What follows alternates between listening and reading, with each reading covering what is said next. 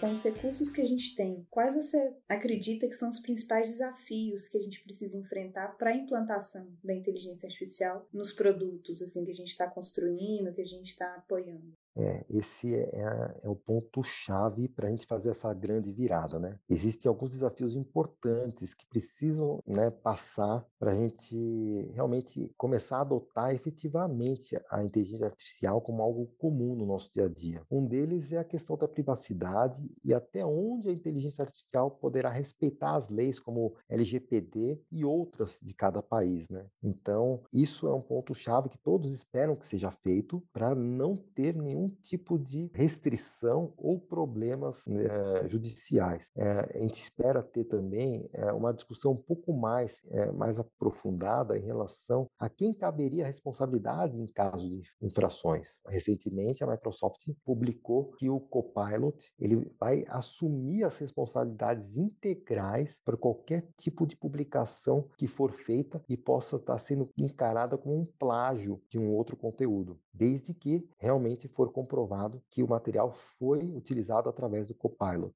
Então, isso aí já começa a dar um norte de como que nós vamos estar trabalhando e responsabilizando as pessoas. Mas a gente tem que também é, ter em mente que o GNI ele, ele se baseia em diversas fontes, mas não necessariamente ele declara todas essas fontes de conteúdo. E isso envolve uma transparência, uma relação com a autonomia sobre o impacto nessas publicações que são realizadas. Isso pode afetar algumas profissões que conhecemos hoje e o que, que pode transformar ou até se extinguir no futuro. Né? Inclusive, isso deve abrir políticas explícitas para as organizações na disponibilização da própria inteligência artificial no seu dia a dia.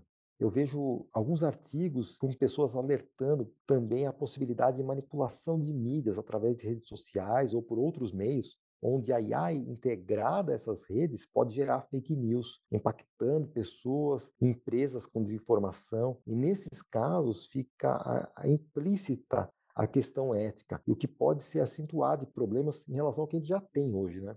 Então, por exemplo, a gente tem situações de desigualdade digital ou atuações tendenciosas a favor de um grupo social que pode gerar, inclusive, problemas de discriminação social ou racial. Isso, claro, sem levar em conta problemas de segurança cibernética em diferentes contextos, que vão desde impacto econômico até militar. Então, é, por isso, eu vejo que isso ainda existe muito a necessidade de a gente ter uma maior compreensão dos limites e deveres que precisam ser respeitados, seja onde for e para qualquer que seja a intenção do uso da GNI. Eu vejo que é necessário a gente criar e ter uma regulamentação clara que possa tornar mais confiável e segura a utilização da inteligência artificial para administrar, inclusive, sua capacidade de crescimento e superação. E são alguns temas polêmicos que precisam ser melhor aprofundados. A gente sabe que hoje podemos gerenciar a capacidade de GNI em diferentes vertentes, inclusive em sua própria gestão de conhecimento.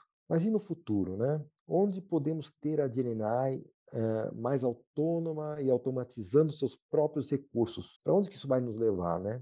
Então, até onde a gente pode confiar que a gente está utilizando uma ferramenta para uso próprio ou está sendo consumido através de informações que podem manipular a nossa tomada de decisão? Na minha opinião, eu ainda vejo que a gente tem pontas soltas que precisam ser mais amarradas para a gente ter um crescimento seguro e sustentável. Mas isso não quer dizer que a gente precisa ficar parado aguardando isso. As empresas precisam começar a se formar, se estruturar e pensar em como aproveitar melhor esses recursos para que no momento que a gente estiver disponibilizando isso para os nossos colaboradores e principalmente para os nossos clientes, os recursos da GNI vão disponibilizar a visão e a missão da nossa empresa para o melhor produto, para o que a gente quer entregar.